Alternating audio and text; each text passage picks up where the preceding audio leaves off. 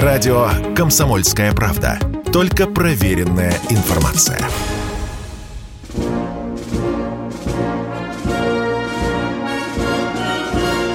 Военная ревю. Полковника Виктора Баранца. Здравствуйте, товарищи! Страна, слушай! По обыкновению. Поздравляем всех четлан. Громадяне, слухайте сводки Софинформбюро. Дивись, Микола, дивись. Сегодня 97-й день рождения комсомолки. Удивительным образом эта дата совпадает с днем празднования славянской письменности и литературы. Я думаю, что комсомолка является одним из ярчайших представителей и культуры, и письменности. Экспедиция на острова Комсомольской правды, через Таймыр в том числе. И меня тут же зацепило, думаю, черт возьми, что рассказывать про Челюскина – если можно рассказать про братьев Харитона и Дмитрия Лаптевых, которые даже после смерти государя Петра I, чьим указом была начата «Да уйди ты!» Начата Великая Северная экспедиция, с мерной цепью объехали побережье Таймыра на собаках зимой и положили его на карту. Вот это личная ответственность. А то нам начинают говорить, а сделаем то, а сделаем все, и никакой ответственности за то, что они делают. Это не то, что делают сейчас наши во время специальной военной операции на Украине. Там ты лично отвечаешь за все, что ты сделал или если не сделал. Должен доложить, что рухнула солидарская дуга. Похоже, что не устоят там а, наши супостаты. Завершается завязывание северодонецко-лисичанского мешка. У них последний шанс, по-моему, сейчас выкрутиться в течение нескольких дней, если успеют отвести оттуда войска. Иначе мешок захлопнется и все. Он же котел. На Харьковском направлении пытались пробиться к нашей границе – получили по мордасам, отошли назад. На южном фланге какое-то суетливое телодвижение в Николаеве. Видимо, предполагают, что мы собираемся форсировать Днепр и, да, освободить Николаев. Вкратце так выглядят события на Украине. Туда мы на всякий случай подбросили батальонный комплект 30 штук танков Т-90М «Прорыв». Вообще говоря, незаслуженно забытая в суете наших дней машина. Первые танки-то выпустили еще во времена правления благословенного Бориса Николаевича Ельцина, а потом как-то делали ни шатка, ни валка. Сначала просто Т-90, потом Т-90А слегка модернизированный, потом был АМ на экспорт. Индусам очень понравился – ну и мы потихонечку наклепали где-то порядка 350 штук. Настала пора модернизировать машину. Ну, да, те, кто у нас колотит по клаве, выходит в эфир, печатается, пишут про нее разное. Собственно говоря, оценивать любой танк нужно с того, как удачно или неудачно получился у конструкторов и промышленников, серийщиков, компромисс между защищенностью, огневой мощью и подвижностью машины.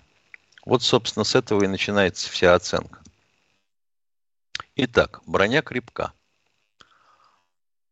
На сегодняшний день у Т-90М, пожалуй, самая удачная композиция брони, а она многослойная, то есть слой брони, потом слой стеклотекстолита, потом слой брони и внутри некоторые переслойки есть отражающие, которые эквивалентно при наличии э, комплекта динамической защиты «Контакт», который увеличивает эту толщину, по сути, на 50%, примерно метру гомогенной стальной катанной брони. Вот этим реликтом прикрыта и верхняя плоскость машины. Так что не очень-то хорошо и интересно а, будет пулять по ней из джавелинов. Мало результативно. Дальше что? Внутренние изменения. Убрали бак топливный из отделения механика-водителя. Раз. Повысили безопасность. Прикрыли слегка э, автомат заряжания. А дальше сразу переходим в башню. В башне осталась пушка прежнего калибра 125 миллиметров, выстрелом с которой легко попадаешь в носовой платок на расстоянии в 2 километра – вот такая дальность прямого выстрела. А вообще-то чуть ли не до 6. Что еще? Башня перекомпонована, новая. В ней появился короб для боеприпасов на тыльной и на кормовой поверхности башни, который в обычных условиях прикрывается огнезащитными шторками. Новый двигатель если мощность прежнего доходила примерно до 900 лошадиных сил, то на новом двигателе 1130. Понятное дело, это повышает не только защищенность машины, так сказать, возможность увертывания от огня противника, но и скорость движения по пересеченной местности почти до 30 км в час. Да уйдите же вы к чертям собачьим. Теперь, что внутри и что изменилось кардинально? Изменилась электронная начинка, новая система управления огнем, новый панорамный прицел командира и наводчика, они вдвоем сидят в башне. Стоит тепловизионная приставка, сосна, матрицу делают белорусы. Спасибо им за это. Что еще интересного? Из наших танков, пожалуй, наша танковая школа всегда делала самые маловысотные танки. Приземистые, так сказать, по силуэту. Это улучшало положение танка на поле боя, его труднее заметить в складках местности. И при массе 47 тонн позволяло проходить ему по всем мостам и по всем тоннелям. Что интересно – Замечательный Абрамс последнего поколения, наш основной, как говорят, соперник, это слон. Он мало того, что давит мосты по дороге в Восточной Европе, просто проваливается. Но не во все тоннели может пройти. Ну и мостовые фермы тоже не все танки такие пропускают. Он легче леопарда на 10 тонн. Наш танк. Легче Леклерка примерно настолько же. Вот что можно про него сказать.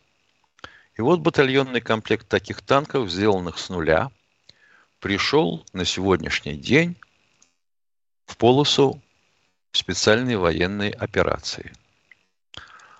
Предстоит э, модернизировать до этого же уровня изготовленные до него еще примерно вот 320 машин. 200 на хранении – 120 в войсках.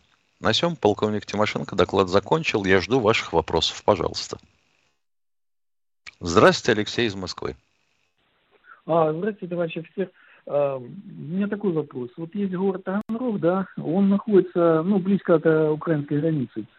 А, периодически э, над городом на большой высоте э, пролетает самолет. Можно сказать, это не один, они, скорее всего, стоят в карусели, один за одним летают. А, вот э, по шуму двигателя жители понимают, что это, скорее всего, ракетоносец. Потому что когда-то на местном заводе выпускали Ту-142 и Ту-95 это одно и то же. Вот по шуму двигателя похож. Но у этого самолета вроде как поменьше. Не скажете, что, что это за самолет, который периодически так облеты вот делает. если вот если бы я его видел или если бы вы могли мне внятно описать как он выглядит Тогда можно было бы на эту а... тему беседовать. Ну хорошо, двух, двухмоторный. Скорее всего, это антрицатый разведчик. Ну а вы говорите, ну, по шуму двигателя. А по шуму двигателя турбовинтового он похож на 142 или Ту-95. Потому что двигатель очень шумный, но на большой высоте он пролетает. Ну, ну турбовинтовые двигатели, да, производят совершенно характерный звук, заметный. Если бы это был 95-й, у вас бы разбегались местные жители, потому что да, уже привыкли. У нас американцы, американцы легко определяют, что над ними прошел 95-й РЦ, даже когда находятся внутри подводной лодки. Скорее всего, да, это разведчик. Понятно, спасибо. спасибо Пожалуйста, не за что. Мы уходим на перерыв. После перерыва жду, может быть, к нам присоединится Виктор Николаевич Баранец, если его успеют поздравить. Перерыв. Радио «Комсомольская правда». Только проверенная информация.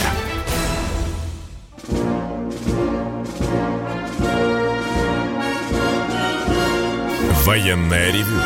Полковника Виктора Баранца. Продолжаем военное ревю. Сразу хотел сказать некоторым взволнованным четланам, да, на Т-90М есть кондиционер. Меня очень интересует, кто его будет заправлять в боевых условиях. Едем дальше. Кто у нас на связи, пожалуйста? Здравствуйте, Вадим из Уфы. Здравствуйте, Михаил Владимирович. Михаил Владимирович, вопрос Здравия такой. У нас, у нас армия, слава, слава богу, же рабочая крестьянская.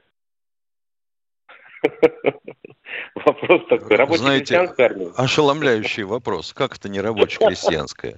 Там кого только нет. Ну, ну понятно, там нет детей, то есть ну, высших чиновников там.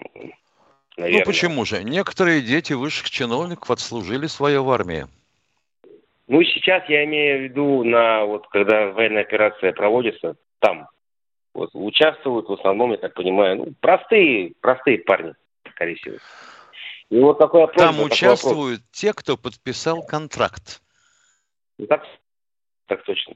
Те, кто подписал контракт. Вот и все. Точно, да.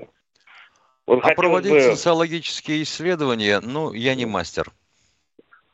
Я понял. Ну, это так, это я просто... У меня суть вопроса такая, кстати, что... Один, кстати, один из непростых парней, племянник Юнусбек Невхурова, недавно погиб. Вечная Это к вопросу память, да. о том, рабоче-крестьянское, нерабоче-крестьянское. Вечная память, настоящий воин. Вечная память, к сожалению. Так переживаю сильно. Все вот, все сильно переживаю. Все сильно переживаю. И хотелось бы, такая просьба от Четлан. Вот хотелось бы, чтобы вот из участников операции создать бы вот из них дипломатический корпус, чтобы они именно в МГИМО поступили. Вот так ну, раньше так и было, по сути говоря. А демобилизовавшиеся из советских вооруженных сил поступали в МГИМО, не то чтобы вне конкурса, но очень охотно институт их принимал. Я служил с одним из таких. Окончившим. Это было, Майор было бы замечательно, чтобы вот такая когорта дипломатов у нас была, которые... А они бы не предали это Отечество в любом случае, после, после, после, после такого, после всего, что они испытали. После... Думаю, что нет. Даже вот. уверен.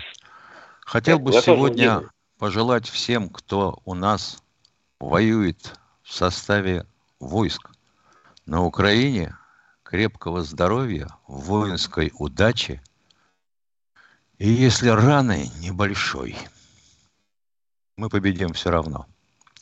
Едем дальше. Спасибо. Кто у нас еще на связи? Здравствуйте, Людмила из Новосибирской области. Здравствуйте.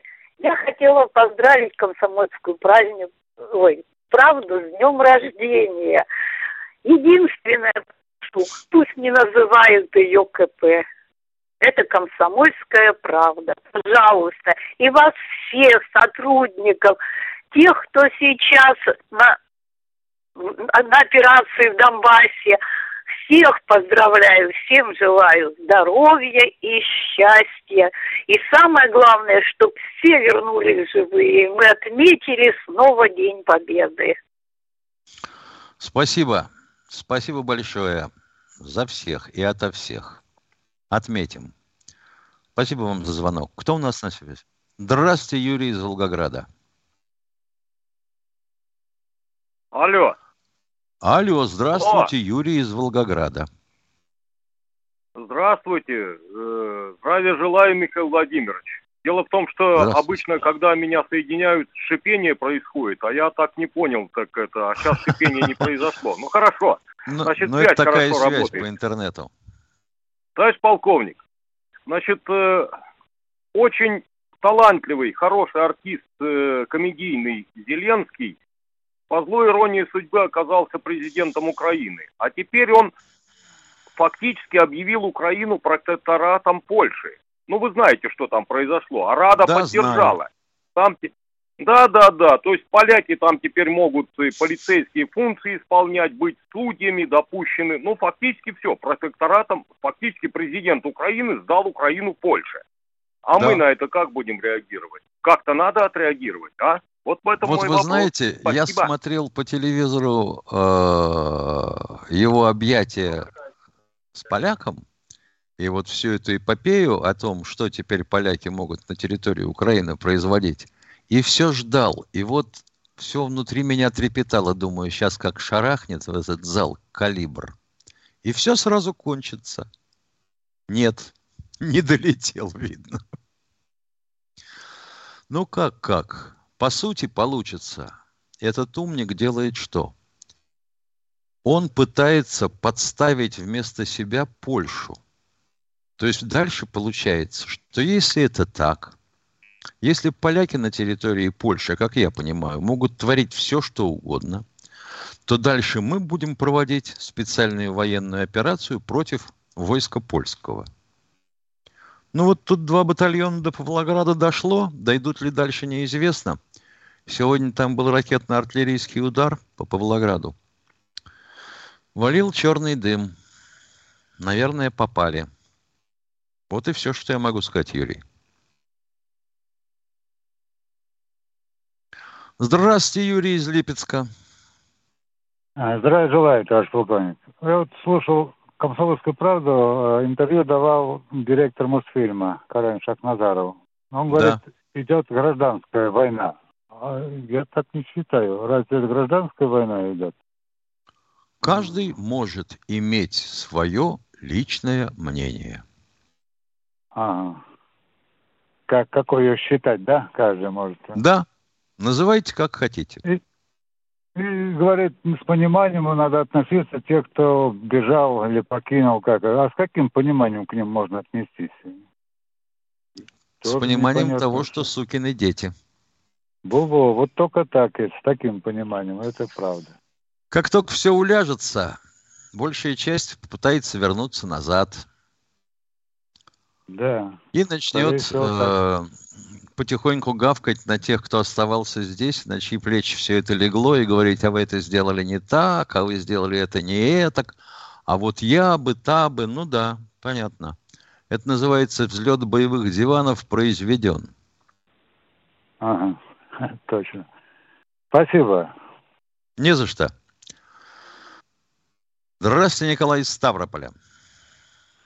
Э, добрый день. Добрый.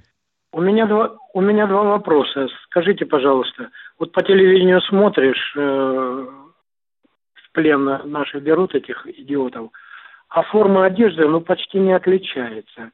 Э, вот если э, по жизни посмотреть, она хоть как-то отличается, украинская форма и наших солдат. Надо очень, надо очень старательно приглядываться. Это же маскировочный, по сути, камуфлированный комбинезон. Ну, что вы хотите-то? Ну, да. И там, и сям понятно. пиксель. Ну, понятно. И второй вопрос. Ну, так, теоретически понимаю, а можете более точно объяснить, как можно из пушки э, крупнокалиберной или там с, гауди, с гаубицы стрелять высокоточными снарядами? Как они управляются? Спасибо. А, пожалуйста. Ну вот снаряды типа Искалибур, которые летают из той же гаубицы М3 семерки на 40 километров, они имеют аэродинамические плоскости, поверхности такие. снаряд скомпонован по схеме утка. У него впереди вот эти плоскости, а сзади четыре э, стабилизатора. И управляются они э, на траектории инерциальной системой, а при подходе к цели э, уточняют свою позицию по э, сигналам глобальной позиционирующей системы, GPS. Вот и все. Уточняет свое положение на этой траектории и доворачивает вправо, влево, вверх, вниз. Все. Здравствуйте, Виктор из Волгограда. А, здравствуйте, товарищ полковники. А, скажите, пожалуйста, вот, э, значит, последняя передача Бесогон Михалкова, э, там обратилась женщина к попу, что сын ее пришел с плена кастрированным. Это правда или нет? или обманывают? И второй вопрос. Если это правда, э, нельзя ли их оставлять в действующей армии сделать с них, например, там взвод, роту, сколько их там человек, и дать им оружие, чтобы они э, смогли за себя постоять в дальнейшем. Не хотел бы фантазировать на тему, как их назовут в армии. У нас народ-то ведь с, бес, с беспривязным языком. А каково им будет самим, подумайте. Ну, э, они-то лишают себя жизни сами. Да? Что значит сами? Они себя ну, не сами лишили сказал, жизни. Вы что говорите такое? Нет, э, у Михалкова мать обратилась, папуш, как ей Я слышал об этом. Я надеюсь, что Никита Сергеевич э, пользуется достоверной информацией. Понятно. А э, еще один вопрос. А насчет вот э, Слуцкого обмен э, Азова на этого э, Кума? Никаких Он. обменов на Кума. Вы имеете в виду Медведчука? Да, да, да, да, да. Он Никаких обменов. Выступил. Это моя точка зрения. Пусть делают со мной что хотят. Перерыв. Радио «Комсомольская правда». Никаких фейков, только правда.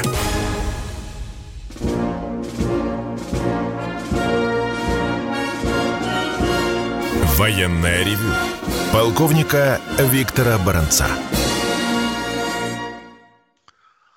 Продолжаем военное ревю. Итак, Бери Ильич из чата. Вот вы пишете, что Советский Союз сделал неудачные танки Т-54, Т-55, Т-62. Они сотнями подбивались во время арабо-израильского конфликта. Бери, Ильич, не хочу вас обидеть, но, похоже, пребывание на земле обетованной произвело в вашем мозгу а, некоторый переворот. Танки были вполне современные и отвечали тем требованиям, которые предъявляли к ним бой тех времен и противника. Сарбозы, которые сидели в этих танках, ни хрена не соответствовали той технике, на которой воевали. Они их бросали, если что-то случалось, заглох, Аллах с ним, не захотел ехать. Они пытались атаковать противника в лоб, там такое было. Вы поподробнее поинтересуйтесь, каким образом подбивались эти танки сотнями. Продолжаем. Кто у нас на связи? Здравствуйте, Лидия из Ростова. Извините, что не сразу ответил. А, добрый день, Михаил Владимирович. Добрый. А, спасибо вам огромное за передачу. Я достаточно часто слушаю вашу программу. Вот. Э, дело в том, что я учительница русского языка и литературы. Сегодня в такой праздник моя реплика может будет к месту. Э, спасибо вам за программу «Военное ревю». Э, сегодня вы ведете ее один. Когда вас двое с Виктором Николаевичем, я бы назвал, что там две передачи. «Военное ревю» и «Казарменное». Так вот, я желаю, чтобы в этом тоне вы вдвоем были всегда, так сказать, ну, корректный по отношению к своим слушателям, как сегодня. Спасибо вам, Михаил. Спасибо вам за звонок. Спасибо. Кто следующий? Прошу прощения. Здравствуйте, Дмитрий из Белгорода. Добрый день, Михаил Владимирович. Крепкого Добрый. вам здоровья. Михаил Владимирович, вы дали шикарный обзор наших и танков, и танков нашего потенциального противника. Все великолепно, все четко, лаконично, кратко. Но такой момент вы очень правильно акцентировали. Их танки тяжелее не на одну тонну. А мост, мосты, которые в большей мере перекинуты через мелкие речушки и прочее, они не выдержат их танки. Так же, как и шоссе. У нас одни нормы и стандарты, а у них другие. Вот как вот а, эти супостаты к нам пройдут? Им это невозможно. Я так думаю. Поправьте меня, будьте любезны. Я думаю, что у них тоже будут проблемы. Вы правы. Дело в том, что сколько мне подсказывает память, а на Европейском театре военных действий река средней ширины встречается каждые 25-27 километров. То есть, хочешь не хочешь, мосты-то надо преодолевать, если Безусловно. они построены. Среднеевропейский, да и наш стандарт был в свое время на 50 тонн. Не знаю, как сейчас, но уже хрюканье во время проведения учения на территории стран бывшего Варшавского договора раздавалось. Да, не удержал мост. Ну, мы понимаем, что строители, как правило, закладывают 20% запас всегда при да, строительстве подобных сооружений. Но, тем не менее, они проваливались под европейскими танками. Что не может нас не радовать. Да, меня тоже. Спасибо. Крепких вам нервов. Спасибо большое. Мухтар, Мухтар постарается. Здравствуйте, Алексей из Нижнего Новгорода. Да, Михаил Владимирович, здравствуйте. У меня два вопроса. А, да, пер, первый вопрос. А, как вы считаете, вот возможно ли в ближайшем будущем а, ну, парализовать э, топливную систему Украины и в достаточном ли количестве мы наносим объекты по топливным базам, бензовозам, нефтеперерабатывающим заводам? Ну, конечно, я полагаю, нам бы с вами хотелось обоим одновременно, чтобы на Украину по целям обнаруженным, идентифицированным как склады топлива, был нанесен удар высокоточным дальнобойным оружием. Так не получается. Во-первых, надо найти. Во-вторых, надо идентифицировать. В-третьих, ты должен иметь ракету, подготовленную к пуску. И какую-нибудь другую цель, более важную, не поражающую. Но думаю вот что. На сегодняшний день а, дизельное топливо, ну и бензин, кстати – они получают, собственно говоря, как и гитлеровские войска, из Румынии. Получают железнодорожным транспортом. Угу. То есть, по сути, либо на Одессу, а там мост поврежден, либо, соответственно, там еще две дороги есть, можно уходить сразу севернее, на Чистополь, Днестровский. Вот если эту трассу перебить, то э, нефтеснабжение будет очень ограничено. Оно и сейчас ограничено. На бензоколонках машины заправляют из расчета 10 литров на машину. Все. Дотянуть до следующей. Ну да. Вот так. А вот а вот по бензовозам, если бить, которые идут в сторону Донбасса, например, их же не спрячешь там где-то в лесу, они идут по большим дорогам, э, если вот беспилотники. А бензовозы, а бензовозы кто будет выслеживать? Беспилотники?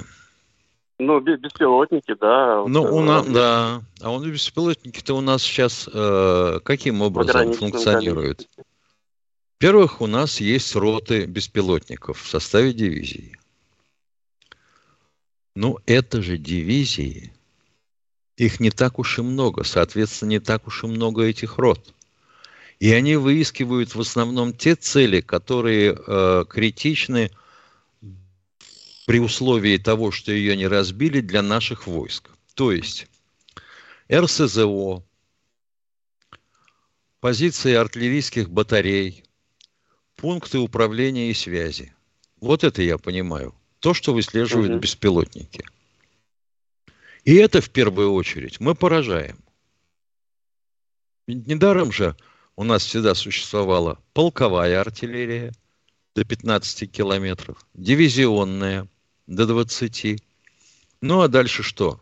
Шли артбригады большой мощности, это уже армейские комплексы, ну и фронтовые бригады РВГК. Но это же совсем другой калинкор. Мы понимаем, что бить, допустим, из Искан... Искандером по бензовозу это дорого. Несовпоставимая цена. Значит, его уничтожать. И опять же, если это одиночный бензовоз, и что, за ним охотятся с истребителя или со штурмовика? Смешно. С вертолета? А вертолет что, должен там висеть и ждать, пока приедет бензовоз? Да его сожгут. Да. Ну, Это вот. я понял. Второй вопрос. Э, второй вопрос у меня по нашей авиации. Вот э, как вы считаете, вот э, хотелось бы услышать вашу оценку, вот учитывая наше преимущество в воздухе наших ВКС, вот, достаточно ли, ну, вообще, как вы считаете, эффективность, да, работы наших ВКС, и вот, может быть, усилить нашу группировку воздушную для нанесения большего количества ударов? Наши ВКС работают эффективно если рассматривать то число и те задачи, которые перед ними ставятся. А насчет количества вылетов, вы, вообще говоря, представляете себе, а, ну это по сути фронтовая операция, то, что у нас там происходит. Что вы должны иметь для того, чтобы обеспечить а, авиационное прикрытие фронтовой операции? Для этого нужно было, сколько я помню, иметь до 20 заправок на каждый самолет. И эти заправки должны быть на аэродроме. А, вот. То для этого у нас ресурсы нужно в этом иметь, да, для этого нужно иметь подвеску вооружения тоже в количестве необходимом для выполнения этих задач. И это все надо затащить на аэродромы базирования. Это такая работа, между прочим говоря, совершенно незаметная. Это огромная работа. Но огромная работа. Вот и я про то. Да, я понял. Ну, спасибо вам большое. Пожалуйста. Кто у нас еще? Слушаем. Здравствуйте, Станислав из Екатеринбурга. Добрый день. Товарищ полковник, объясните, пожалуйста, как они вот в эти маленькие люки танков микроволновки засовывают, а? Или они их на как... броне возят? Какие микроволновки? Стиралки, микроволновки и панели. Вот. Не понял. Значит, вы считаете, что в люке танков наши или украинские бойцы просовывают эти микроволновки? Я патриот, конечно, наши. То есть наши бойцы просовывают в люки танков микроволновки, панели телевизоров, Стиральные. холодильники. Стиральные. Да вы чего в самом деле? Я не хотел бы сказать, вы что, умом хвораете? Переходим в YouTube. Радио «Комсомольская правда». Мы быстрее телеграм-каналов.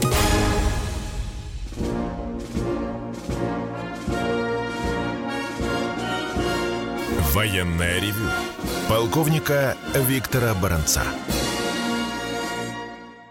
Кто у нас на связи? Алло. Тихон из Москвы. Добрый день. Здравствуйте.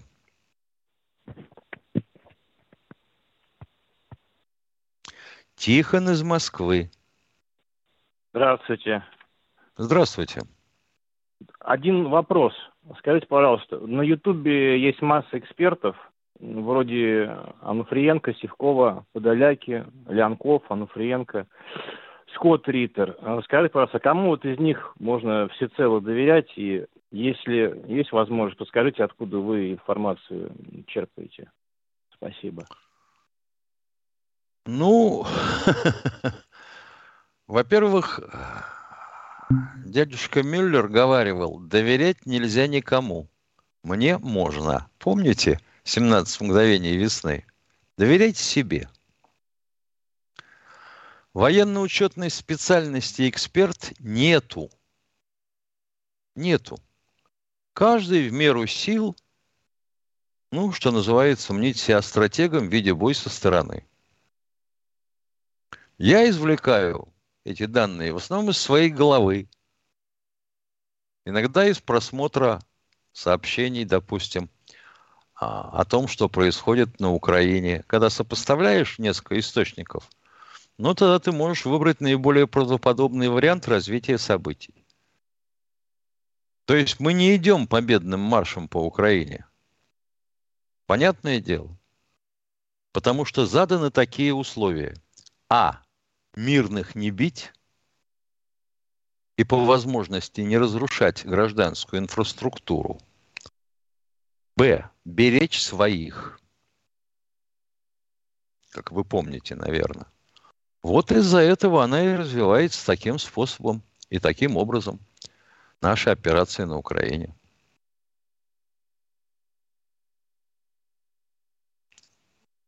Здравствуйте, Владимир из Ростова-на-Дону. Валерий, может быть. Ну, может и Валерий. Я услышал Владимир, извините.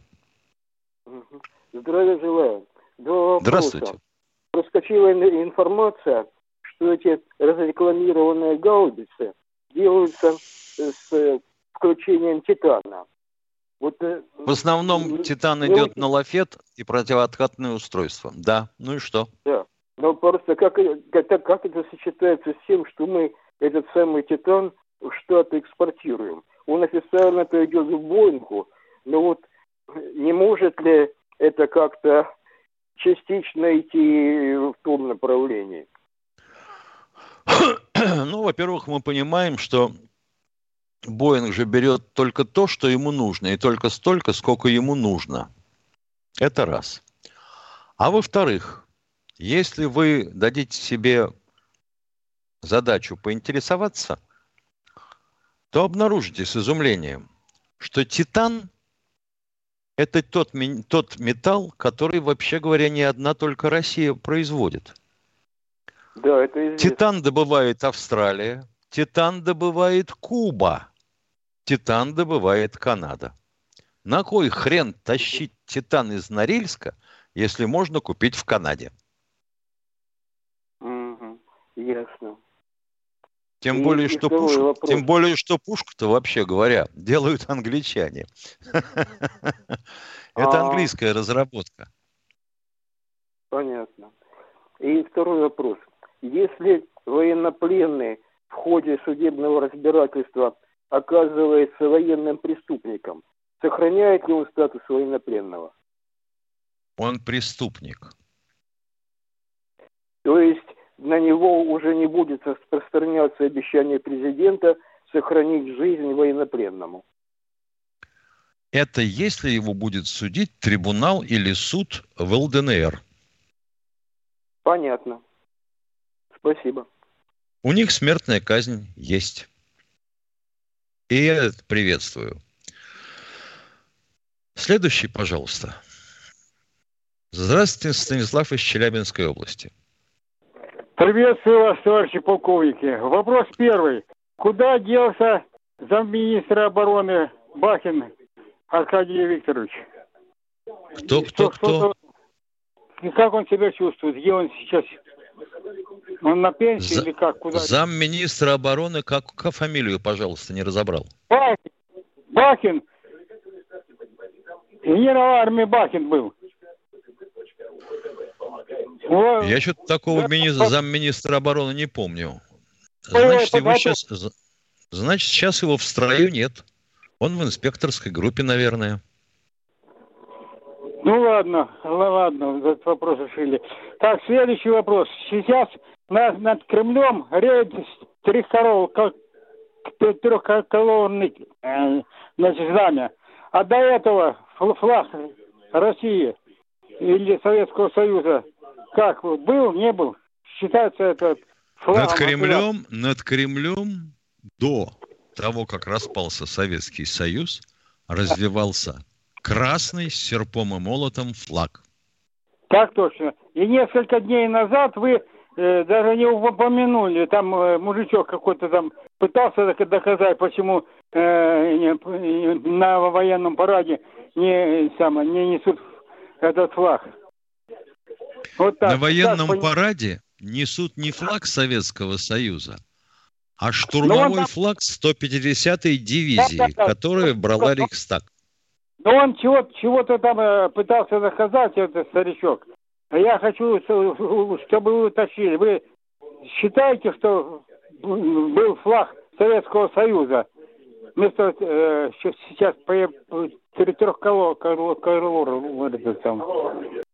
Ни хрена я не понимаю из того вопроса, который вы мне задаете. Примерно то же самое, что и тот же мужичок, на которого вы ссылаетесь. Что вы, вы хотите уточнить? Дискуссировали, дискуссировали в результате дискуссии, э, даже не упомянули, что был флаг Советского Союза, который реял над, над Кремлем. Это вам приснилось, извините, пожалуйста, или не расслышали? Над Кремлем всегда развивался до распада Советского Союза флаг ну, Советского Союза. Не, не упомянули в ответ. Спасибо. Это, это... Дискутировать с вами я не буду. Следующий, пожалуйста. Здравствуйте, Дмитрий из Краснодара. Здравствуйте. Здравствуйте. Э, хотел бы прежде всего поблагодарить вас э, напарникам за вашу работу просветительскую. Очень воодушевляет она.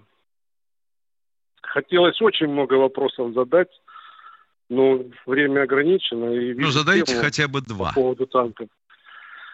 Э, по поводу танков э, очень много информации, там и по телевидению показывают, что наши танки способны и вброд идти, преодолевать водные преграды. Да, Если как правило, больше метра сказать, могут преодолевать водную преграду.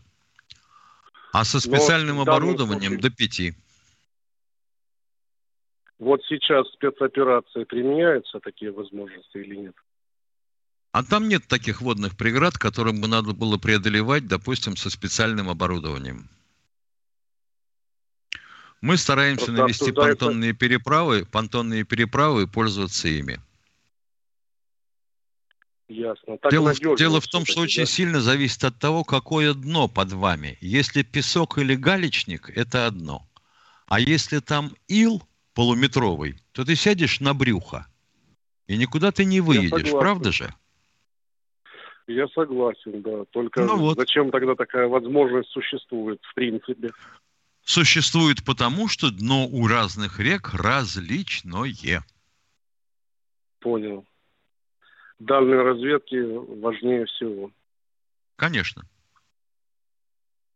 И еще хотел бы просто немножко высказаться по поводу настроений в обществе и по поводу воспитания нашего поколения. Недавно был свидетелем разговора в школе с одной женщиной.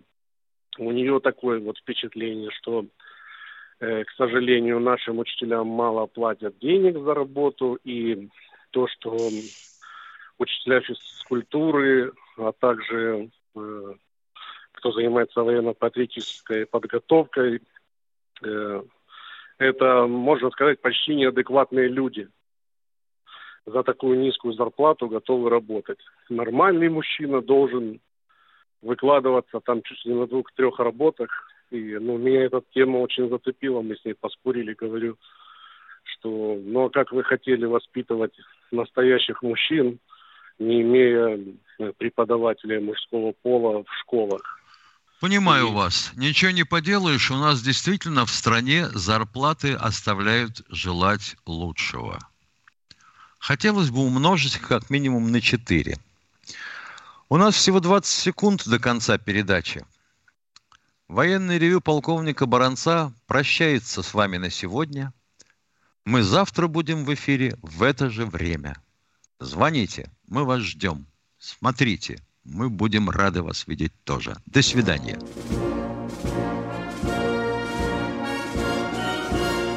Военная ревю. Полковника Виктора Баранца.